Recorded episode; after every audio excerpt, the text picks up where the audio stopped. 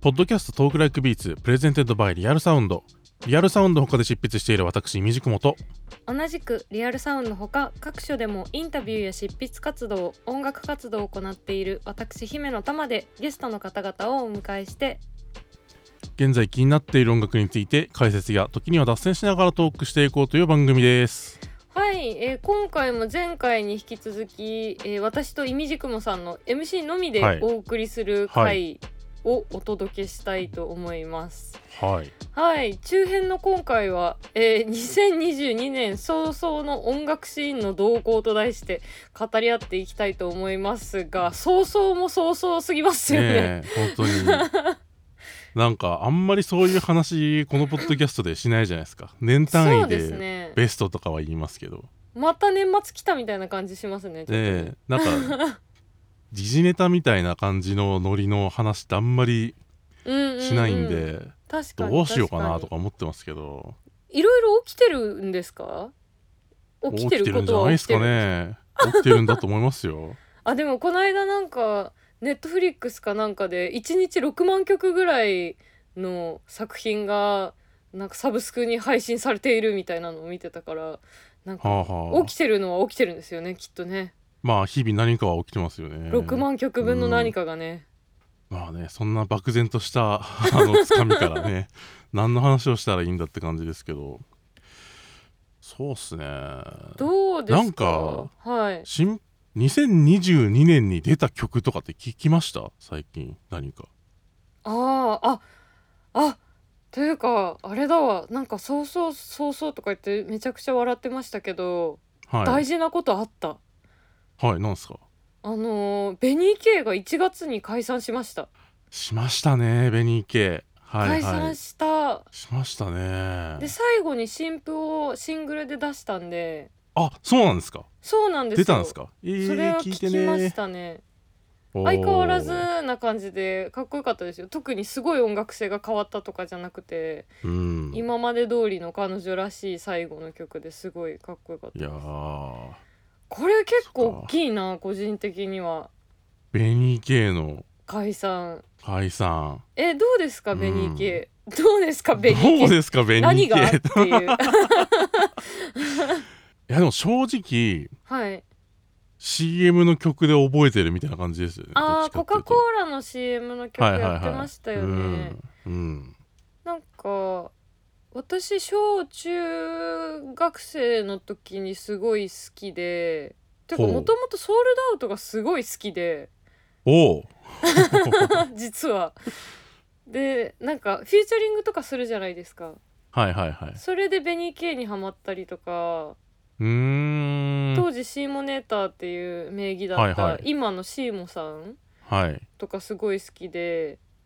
おで今度シーモさん好きになるとあっちのあの東海のなんか、はいはいはいなんていうのかな売れた人だとほら「みひまる GT」とかそれこそほうほうほうほうなんかあの辺の人とかにもつながってくるんですよどんどん「ノーバディーノーズ」とかはいはいはいえホーホームメイド家族とか「 ホームメイド族家族」とうかんそうそうそうそう、うんすごい好きでうんベニーキューはやっぱり大きい存在だったんでそういえば大きいトピックありましたね個人的大にきいトピック最大のトピックがねありましたねベニー系のからさんでもねなんかね結構知り合いでもねちょくちょくねベニー系絶賛する人いるいる っていうかやっぱりはいはいはいいて、ちゃんと聞き込まなきゃなと思いつつなんとなくこうあの心がどっかに移っていくというのを繰り返しているのでちょっと今心して新婦から始めて あのベニー系を辿っていきたいなという気持ちがえなんか青春みたいなのあるんじゃないですか年齢的に私といみじくもさんあそうっすねあのー、80年代末から90年代前半ぐらいのううーんてかまあゼロゼロ年代ぐらいにこう中小中高とかでこうそうそうそうそうそうそうティーンだった人のねんそうですね私はそう前回先週話した通り16歳から自分が地下アイドルになっちゃっおたんーそうでですね純粋になんか音楽を享受できてたのがそこまでなんですよね紅系までなんですよねうんあー そこまそこまでは純粋にリスナーだったけどそうっていうあーあとはなんか自分だったらとかあこうこうした方がいいのかとかなんかそういう聞き方ばっかりしちゃうからだからすごいね純粋な思い出なんですよねすごく、じゃあそれが終わったってなるとまたやっぱり大きいですよねそれはねそうですねまあずっとでも活動休止してたんで、うん衝撃みたいなのはまあ、うん普通のねあれとバンドとかと比べたらうん小さいかもしれないですけど、そうないんうかのはまあ区切りがねあは区切りがはっきりついたみたいな感じりでましすたよね、うんそうですねそれありましたね1月はそうか、うんまさかベニー系の話でこんなにじっくり話すとは思わなかったですけどなかなか出そうで出ないですよねこのうんポッドキャストで名前がねうん全然出てもいいのにうん 当時の話とかやっぱ聞きたいですけどねあの界隈の人たちにねえなんか今そのタマさんの話聞いてるといやなんか0年代のあの感あの辺の感じってすごいやっぱすごいみんなキャッチーだったしいろんな形でこういまだにその、えー楽曲が受け継がれているというか、うんうんうんうんなんかニコ動のバンマッドの定番曲になるみたいな「ノーバディあーはいはいはいはいみたいな。ううんんうんうんなんかあなんかのうんそれこそベニー K がフューチャリングしてたあのグループでツーバッカっていうグループがいて、はあはあはい私はすごいそのユニットも大好きだったんですけど、うん DJ と2人 MC っていう男性3人のチームで、はいその DJ の人が私がメジャーデビューした時に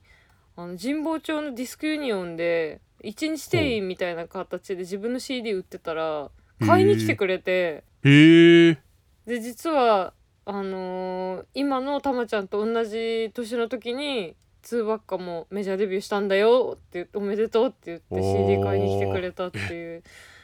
いい話じゃないですかめっちゃいい話があってそう当時の話聞きたいですねソウルダウトといかベニケとかどんな感じだったんだろうなと思って いやーもうあれですねそれはもう2022年の目標ですね あああの話をなんかで聞くっていうね CM ソングやってる人とかねなんかうん今よりやっぱみんなテレビ見て曲聴いてたからそうっすよねうんどういう感じだったんだろうやってる人うんいやまさか多分こうお題を振ったあのーリアルサウンドのスタッフもはいこんな話になるとは思ってなかったと思うんですけどだってあのなんかいくつか一応こんなトピックがありますみたいなのを開けてもらってるんですけど一個も入ってないっていう、ね一個も入ってないですからね藤井風と紅白とか、はいはい、見えまーし宇た多よ田ヒカル新作とか聞いたよ、えーアトロック聞いたよあありがとうございます、 ウィウィーケンドの新作が出たとかはいそうそうあとあそうですスタジオコーストがクローズしたとか黒字しましたね、 まあいろいろ書いてある中で多分ベニー系のあの話と0年 代を振り返るそんなトークを想定はしなかっただろうけどしてる方は楽しいっていう、してる方は 楽しいうんえどうですかこのちょっとトピック一覧からありますかなんかなんだろうななんか強いて言うとやっぱ「紅白「紅白」は「紅白」結構まあいろいろうんうん思うところはあるんですよ「紅白」にはいろいろと演出面とかそのそもそもはいはいなんかこう「紅白」というそのコンセプトがどうなのかとか、はいはいはいはいそうですねいろいろなんですけどただうんパフォーマンスのを見せる時の絵作りはめちゃくちゃ冴えてる感じがしてはいはいはいはい誰でしたっけあのーけん玉の人じゃなくて、えーでも演 歌演歌の人であそうだ山内圭介だ山内圭介がはいはいはいはいはいなんか渡り廊下みたいな空ガラ中ス回廊張みたりいなところのでそうそう渡りと廊こ下ろみたいでなうんうんところで歌ってはいはいでそこで歌い終わって次にその何なのドローンなのかクレーンなのか分かんないですけど、うんそのままあの下のフロアにカメラがそのままシームレスに降りていって、はいはいはいはいそのまま桜坂46のパフォーマンスになるっていうああそうああのそうでしたねつなぎがあって、うんうんうんなんかそんな洒落たことこのあのつなぎですんのみたいな、あれすごかったですねうん、確かにえ紅白の演出すごいですうよね、ん、すごかったっすね今年、うんなんかうんこう悪ふざけっていうか悪ノリみたいなそれこそけん玉と かあああいうのは正直なんかもう縮小気味なんですけど、はいはい単純にかっこいい絵みたいなのも出てくることが結構あって、藤井風の登場とかもそれこそそうでしたよね。あびっくりしましたであの実家っていうせ実家からの中継ですって言ってマジ実家風のセットの中で、うんうんあの部屋着みたいなあうんうんうのん見た目の服着た藤井風がなんかこうまああの人が昔やってた YouTube の配信みたいなあカバー動画弾き語り配信みたいなはいはい雰囲気であのパフォーマンスしたと思ったらうんうんいや実はスタジオいましたみたいなスタジオっていうかまあえっ、ー、と何だったっけホールにいましたみたいな感じになって、うんうんうんわーってなるっていでうパフォーマンスしだしてっていういやすごかった大活躍でしたよねうんすごでなんか年明けてあの最初のオリコンのチャートを見たらうんうんあの藤井風の、えーヘルプエバーハートネバー」がうんあのあれ2020年の作品だから要するにこう一昨年の作品なんですけどあそうなんですねファーストアルバムがはいはいはいそれがあのトップ10圏内に戻ってきてておやおやすごいだから完全に「紅白」効果なんですよね。ですね大活躍でしたもんうね、ん、しかも「ヘルプヘルプエバーハートネバー」ってえーっと2020年の曲だから、うんにアルバムだからあの「紅白」でやった「キラリ」とか入ってないんですよ。そうなんだ紅白でやった曲とか、まあ、2021年って CD のリリースしてなくて配信しかしてないんですよねあー配信にシングルしか出してなかったからはいはいだからそれでもまあキラリが売り上げ伸びるんじゃなくて、まあ、伸びるって言ってもまあオリコンの CD の売り上げチャートだからそれが入るわけはないんだけど、うんうんあの藤井風のそういうこう注目度が上がることによってなんかこう歌った曲じゃないうんうんうんあの作品にもこうじゃあアルバムか CD これが出てるんだったら買ってみようかっつってこうランキング上がったわけじゃないですか。はいはいなんかこう藤井風という人の絵の注目度が爆上がりしているなと確かにしかもしかもね CD 買うってうんそういそううそうこいとはやだから多分前昔だったら藤井風もシングル CD とか出してたんでしょうけどマキシシングルとか、うんうんうんうん、もうあの配信で全部やっちゃってるからそうですよねだからこう3月に藤井風アルバムリリースするんですけどへえ多分それ相当売れるんだろうなってあの、うんうんうんうん、 CD が売り上げすげえんだろうなって気がしますね。やっぱでも「紅白」効果で売れた CD が売れるっていうのはなんか若い子もそうだけどいろんな世代の人がやっぱ結構買ってるんじゃないですかでしょうねおじいちゃんおばあちゃんおじいちゃんおばあちゃんまおじあいちゃんおばあちゃんそれもすごいあると思うしあと今 CD 買うってどっちかっていうとこうやっぱり聞くために買うだけじゃないのでやっぱ今は CD えそうなんでですかまあ、要するにこう手元に残しておきたいと思わないと買わないじゃないですかうんうんあーそうです、ね、聞くだけだったら他にもあの配信とか若い人でも、うんうん、若い人でもパッケージ買うっていうの習慣がやっぱりなくなってるわけではないのでうんうんうんうんまあ幅広い年齢層に知られたんだろうし、うんうんまあその、えー要するに CD を買ってまで聴きたいと思うような若いファンも多分、まあ、少なくないのだろうなというそうかうん、あでもなんかそういうのを聞くと NHK ってやっぱすごいですよねまあなんだかんだただなんか藤井風がうまかったのは「紅白」終わった翌日か翌々日に、あのはいはい配信 YouTube の配信してたんですよねへえあの「寝そべり紅白」っつってへえだからこう「紅白」で注目を集めたまま、うんうんうん、そのすぐ後にはもうすごいカジュアルな配信でもう本人の姿を見れてみたいなああえー、なんか時代時代だなあっていう今時今時ですね なんかあの NHK でいうと「あまちゃん」がヒットした時にはいはい大友さんのライブのチケットが速乾するようになったっていう話を聞い て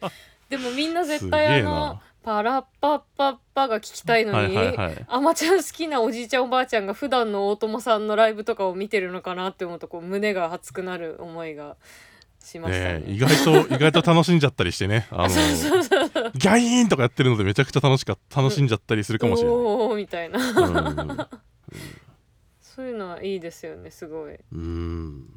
そうかそんな配信があったんださすがなんか何人いるんですかぐらい追いかけてますねみじくまさんいやいや全然そんなことないですよさす がそんなことはないですよいへえやーあとなんだろう面白なかったなんか印象的なトピックあります他にえ私はもうあのアトロクで堂々と喋って るああアトロ クねはいイミジクマささっきんちょっと出まにしたけど感動しましたよいやいやいやいやあれもう本当アトロクねついに TBS ラジオにあいやまあ厳密に言うとセッションあの荻上チキのセッションにあの、うんうん選曲で出たことあったんですけどはいはいアフターシックスジャンクションにねえ50分話してああれ50分もありましたなんかあっという間に聞いちゃったまあ実質音あの曲いっぱい流してたんで実質的にトークしてたの30分ないかもしれないですけどいやでもめちゃくちゃ面白かったし大好評でしたよねいやー そしてすごい喋ってると思ってすごい何すかそなんですかその言い方はすごい喋ってるイミジクマさんがあ あそんなまるで普段トークライクビーツで喋ってないみたいな言い方をいややっぱりお互いあの豪華ゲストを目の前にしてマジで震えたりしてきた仲なので、確かにね本当にあのこちょうどねこの間配信だった小西さん会とか聞いていただくとはいあのしどろもどろになっているかと思ったら突然熱く語り出したりとか してねあの非常に不安定なパーソナリティ2人だったんですけどやっぱりあの物理的に震えたりする回とかもあるじゃないですか、うんこの番組、ねえねえそうそうそうそう いやだからいやでも確かにそれ考えるとアトロクでは頑張りました僕はいやそうだからああもうなんか胸熱みたいな 胸熱イミジクマさんがこんなアトラックであーってなりましたいやーありがとうございます。まあ多分あのーこれが配信される頃にはもうとっくに、うんうんあのーラジコとかでも聞けなくなってるんですけどああそうですねラジオクラウドとかポッドキャストでうんうんトークだけは配信されてるはずなので、あそうなんだそっかそっか、はい、あのただでも曲流あれ曲流して聞きながら解説してなんぼなんで、あのうんうんうんうんートークだけ聞いてもなんじゃらほいって感じかもしれないんですけどまああのもしねちょっと、うん、ウィンドウをねはいパソコンにね2つ立ち上げてね、 だってポッドキャストの方は一時停止しながら自分で 聞きながあらのこれの話かっつって、うんやってくれたら、やるという、うんいやーご苦労様でした本当いえいえにいえあとはそうですいやねースタジオコーストですかこ俺もスタジオコースあんま行ったことなくてれアゲハも一緒にクローズになっちゃったってことですよねそうっすねそうかいやうん、そうですね友達がアゲハのプールに落ちてセキュリティにめちゃくちゃ怒られて終電なくなってから追い出されたぐらいの話しか持ってないですね。あーなんとも言い難い話ですね、うん、 笑っていいのかもわかんないですからね、うんいやもう笑ってあげるしかないなと思ってい ます。でもスタジオコーストに限らず割と他も ZEP とかも ZEP 東京もうクローズしたんでしたっけ昨年末とかでどうでしたっけもうもうするのかなそうですよねえ確か、うん大きいところはなくなったりでも今度、中野サンプラザに大きいホールできたりするんでしたっけ、あそうなんですねまあ一応会場を新しくできるにはできるんです ねうんうんうんまあこれ完全に嘘かもしれないですけど。あのふわっとふわっとした感じであのやってるので、ふわっと嘘をついていくあはい今スタッフさんから「ZEP 東京は2021はい年末21年終了」あーということはもうもう終わっちゃった、クローズしているという、はいそうか、うんねえでもやっぱりどこもね箱は思い出深いものがね誰にでもあると思うのうで、んね、思うところがねあそうですね皆さんあるでしょうう、んあと超ホットな話題だと米津玄師の新曲があのポップソングがあの MV とかも公開されましてホットホットホットじゃないですかそ超のホ話ッ題トホットホットホットホ ットな話題でねあの、はい収録段階では19時間前に公開ということになってますけどはいびっくりしたのがはいあのピアノの演奏で浦上壮輝さんがね参加されてるそうということでねそうなんですよえ村上さん村上さん村上さんい ついつ来てくださるんだろねえトークラグビズ来てください よ、えう来ていただきたいええ今のえいうやちだなんかほんとなんかこう浦上さんまあもともとあのサウンドクラウドとか YouTube とかで音楽発表し始めてからうん、あの本当一瞬でいろ一瞬でもマジでもうあのくるりの岸田さんとか、はいはいはい、そういうこう人にバーって届いてうんうんうんうんうんうんあの名前も知られるようになってみたいないやーもう流れなんかの中で、はだってもうなんか最初聞いた時の衝撃忘れられないですもんい、うんあの年の確か年間ベストでこの番組でも浦上さんの曲あげた記憶がありうますん2000ん20年じの年末回かな2019年じゃないですかあ19年かそっかあれあでも今年あれ2021年か今あ2022年か今2022じゃあ2020に2020年 だ2020一昨年ですもんねそうそうそう、はいはいはい浦上さんあげた気がしますいいややーもうみんな大好きですよねうみんんないや大好き、ーこれはちょっとあれはびっくりですね。あのーポップソング、まあ、アレンジにあの坂東裕太さんあの、うんうんうんえー、東グライクビーツにも来ていただいたそうです坂ね東さんも参加されて、やっぱ坂東さんの貢献も大きいんだと思いますけど、うんうそういうこうビッグなうんそれこそ米津玄師とかマジ今あのおそらく一番ビッグなはいはい、は日い、本のソロアーティストと言って過言ではないよそうですよねうな人にね、あうのん浦上さんが演奏あにーという形ではありますけど参加されてっていうのはなかなあかーなんかツイッターで浦上さんが「まだびっくりした顔をしています」ってツイートされてたのがすごい可愛らしく てあ可愛い人だなうぁとん思っておりますいやゲストでもね来ていただきたいですー来ていただきたいですね、うんうんうんまあでも1月こうやってね振り返ってみると1月2月に動いてるものって去年とかから動かしてきたものじゃないですかやっぱり。まあ確かにそうですよね、うんうん、だからね今年これからねどういう風にまたうんいろんな作品が生まれてくるのか楽しみですね。そうですねうん、いやいやまああの2022年もうん、いろんなことを、まあ、楽しみにしたり、まあ、いろいろ思いながら見守っていきましょうということでそうですねそんはない音楽シーンに寄り添っていく番組をお届けしたいと思います。ね優しく適切な距離感であの寄り添っていく番組そうとでしすて、ねはい、 はい、そのようにやっていきましやっていきたいと思ょうはい、というわけで、えーここまで2022年早々の音楽シーンの動向というテーマで語り合ってまいりましたが、えー次回後編では「いみじくも姫の玉が今注目するコンテンツ」と題してお送りしたいと思います何が出るかな、何が出るんでしょうねはい、はいというわけでまあありがとうございましたはいありがとうございました、はいまた来週週